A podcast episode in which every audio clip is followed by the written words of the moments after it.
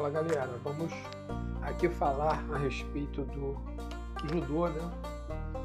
e suas práticas. Vamos conversar sobre o chão do judô, vamos conversar sobre o jiu-jitsu hoje em dia no Brasil e vamos conversar sobre o que está acontecendo com o judô no país e no mundo.